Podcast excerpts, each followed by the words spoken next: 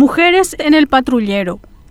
En la lucha contra el contrabando de lo que sea, cigarrillos, frutas, verduras, electrónicos y otros, no es noticia que Paraguay se encuentra más que aplazado. Hasta el 2020, según Capazu, Cámara Paraguaya de Supermercados, no hay personas presas por contrabando en Paraguay. La falta de sanciones y penas hace que este delito crezca y que sea lastimosamente la forma en la que se sostiene la economía. 30% según según las estimaciones del sector, de las familias más pobres de nuestro país. Las iniciativas para combatirlo son multisectoriales, intervienen desde la policía, el ejército y la armada, además de agentes especializados del Ministerio Público y otros. Sin embargo, el contrabando tiene sus tentáculos en todos esos lugares, así como en otros, como el estamento político, por ejemplo. Así que las normativas y las iniciativas de cartel están solo para eso. Con estas variables en mano, dos mujeres tienen desde el viernes la desafiante misión de llevar adelante esta lucha, entre otras cosas que implica el cargo que estrenaron. Se trata de la teniente de navío Diana Edith Ortiz Aquino, de 34 años, quien está a cargo del patrullero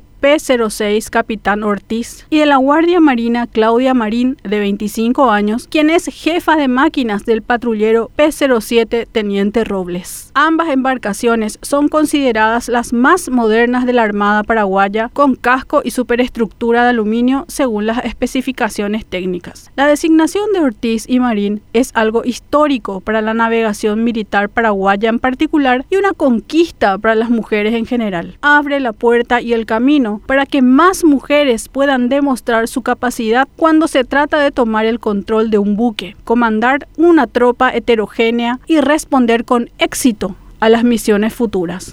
Ambas tienen las herramientas, la capacidad y la voluntad de cumplir con la compleja misión. Ojalá que el trabajo que lleven adelante, que será por demás óptimo, sea acompañado por el lado de la justicia y no presionado por el lado de la mafia, y que los vientos les sean favorables.